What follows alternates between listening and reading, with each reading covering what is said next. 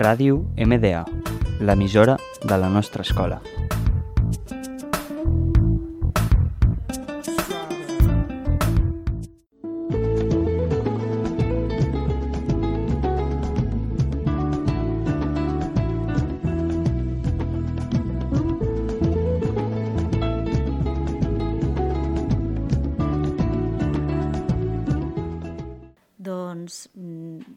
Resposta més eh, comuna és ser, ser metge d'animals, però en definitiva això queda molt curt pel que veritablement és un veterinari. Un veterinari és un professional que vella per la salut dels animals i la salut de les persones des de molts eh, àmbits, des de molts punts de vista, des de la salut, la medicina preventiva, la cura dels animals, els animals de granja, dels aliments... Tot plegat és una feina doncs, eh, relacionada amb això, eh, d'una una mateixa, una mateixa salut. Susana González, veterinària, directora de la clínica Sant José al barri de la Sagrera. Doncs és imprescindible fer el batxillerat, no hi ha cap altra dracera ni cap altra mm, comunicació, i anar a la facultat de veterinària i fer el grau en, en veterinària. La veterinària té una bastant gran que les opcions són immenses. Sovint els que, els que eh, ens hi adrecem a aquests estudis o els que estudiem volem ser això, metges d'animals, però eh, pot ser veterinari de petits animals, de granja, d'animals exòtics, en quant a les vessants més mèdiques, però també eh, es pot treballar en relació a les eh, granges, producció animal, de qualsevol tipus d'aliment, fàbriques d'aliments, eh, indústria farmacèutica i també fins i tot en l'administració pública, perquè bueno, sovint la gent no sap que els inspectors de sanitat són veterinaris. Al curs 2010-2011 estaven matriculats a Catalunya 128 alumnes a veterinària. En el curs 2018-2019 en van ser 610. La nota de tall per accedir a la carrera al curs 2010-2011 era de 10. El curs 2019-2020 va ser d'11,6. Totalment vocacional. Jo penso que d'altra manera no, no es podria. Eh, bueno, jo vaig saber des de, des de petita i, i és una cosa que, que jo no, no, no treballes de veterinari, ets veterinari i ets veterinari fins al dia que et moris. Vull dir, quan tu tens el sentiment i la preocupació i la empatia pel benestar d'uns animals que són dependents i, i que saps que són molt estimats, doncs bueno, has d'estar allà per, per ajudar-los en el seu benestar i en la seva salut i des d'una òptica interessant que se l'encaixa amb la seva família.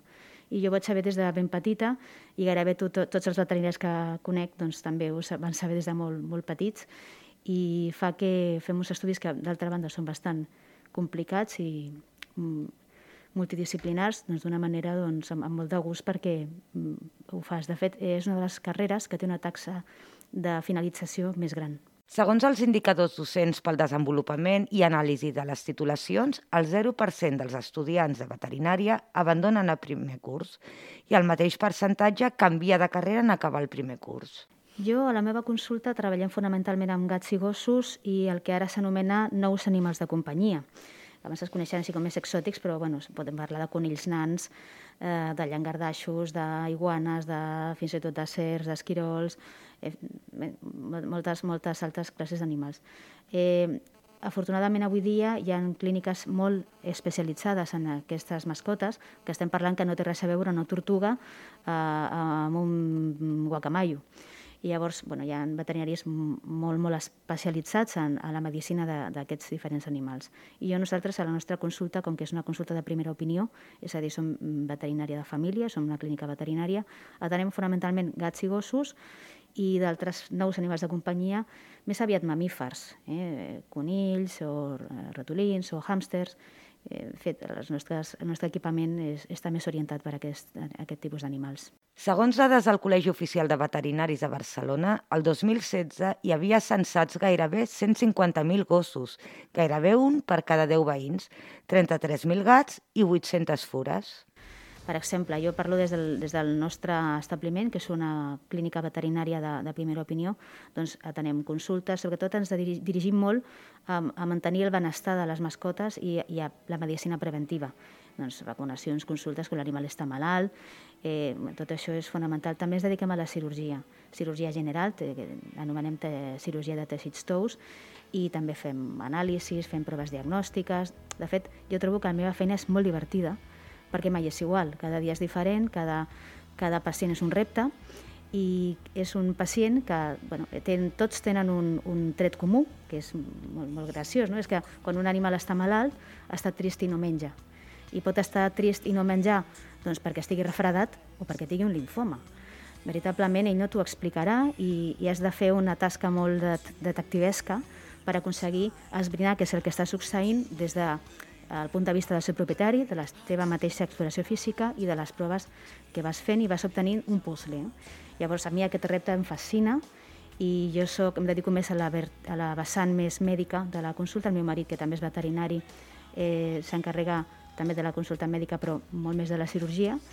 I bueno, eh, és això, cadascú en funció de les seves tasques o de la seva preferència o, o responsabilitat, doncs s'hi dedica més a unes tasques o a unes altres. Doncs mira, jo de vegades mm, he pensat, he reflexionat sobre si la nostra feina era ètica perquè dedicar tants recursos i tants esforços a la salut d'un gos o d'un gat, tenint en compte les necessitats tan terribles que hi ha en aquest món, doncs m'ha fet reflexionar sobre si, si la meva feina tenia sentit. I ja en els 20 anys que porto a la professió, doncs sí, sí que té molt de sentit perquè les mascotes són membres de les famílies i formen part.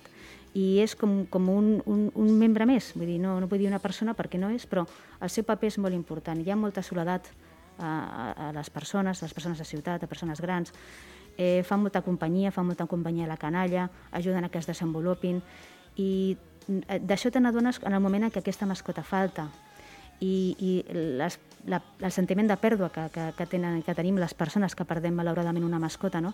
elles és normal que no senten que si sobrevivim, però bueno, és, és, un, és una tristor molt gran. Llavors, eh, en aquí te n'adones veritablement el seu espai, la companyia, eh, la gent els hi parla, més de les 50% dels propietaris hi dorm amb, amb les seves mascotes i que quan et truquen per demanar una cita diuen escolta, és que sóc la mama del Tobi, no? I bueno, jo no voldria dir que som pares o mares, però ara és veritat que des del món anglosaxó ens ve aquest, aquesta, aquesta tendència de que els propietaris de mascotes són els pet parents, no? O sigui que cada cop està més arrelat aquest sentiment de, de, de, de, de pertànyer a la, a la família d'una manera completa. La leishmanosi és una malaltia provocada per un paràsit que es transmet a través de la picada del mosquit Flavotum. En el cas dels gats són comunes les otitis i les conjuntivitis. Penso que una cosa tan important com un membre de la família no és una mercaderia. I, i tot el món que hi ha al, al voltant de, del que és la compra-venda d'animals de companyia, doncs no vull dir sempre, però sovint és molt bruta i, i és molt decebedora i, i només hi ha un interès per enriquir-se d'una manera mm, no poc ètica, sinó mm, il·legal, moltes vegades. Llavors, sí, mentre aquest sistema estigui d'aquesta manera i tan controlat tan malament i no se li posi doncs, veritablement els límits que se li ha de posar, adoptar, evidentment. Hi ha moltíssims animals disponibles, animals que són fantàstiques mascotes. Eh, no hem de pensar que un cadell serà millor que un gos adult, no, perquè, o un gat, fins i tot, ja adoptar un gat que és un gat adult és fantàstic perquè ja saps quin caràcter té, aquest gat no t'enganya i saps el que tindràs i bueno, jo els eh, animals que he tingut a nivell personal, que són molts, bé, han estat sempre tots adoptats i cap m'ha decebut mai.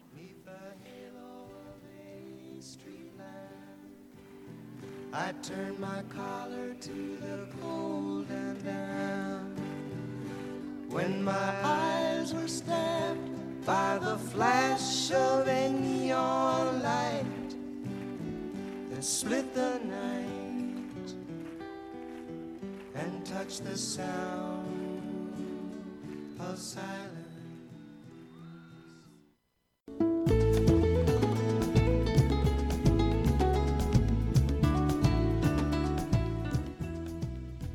Fars és una producció de Ràdio MDA. Guió, Joan Serra. Locució, Núria Mateu. I edició, Rubén Benavides.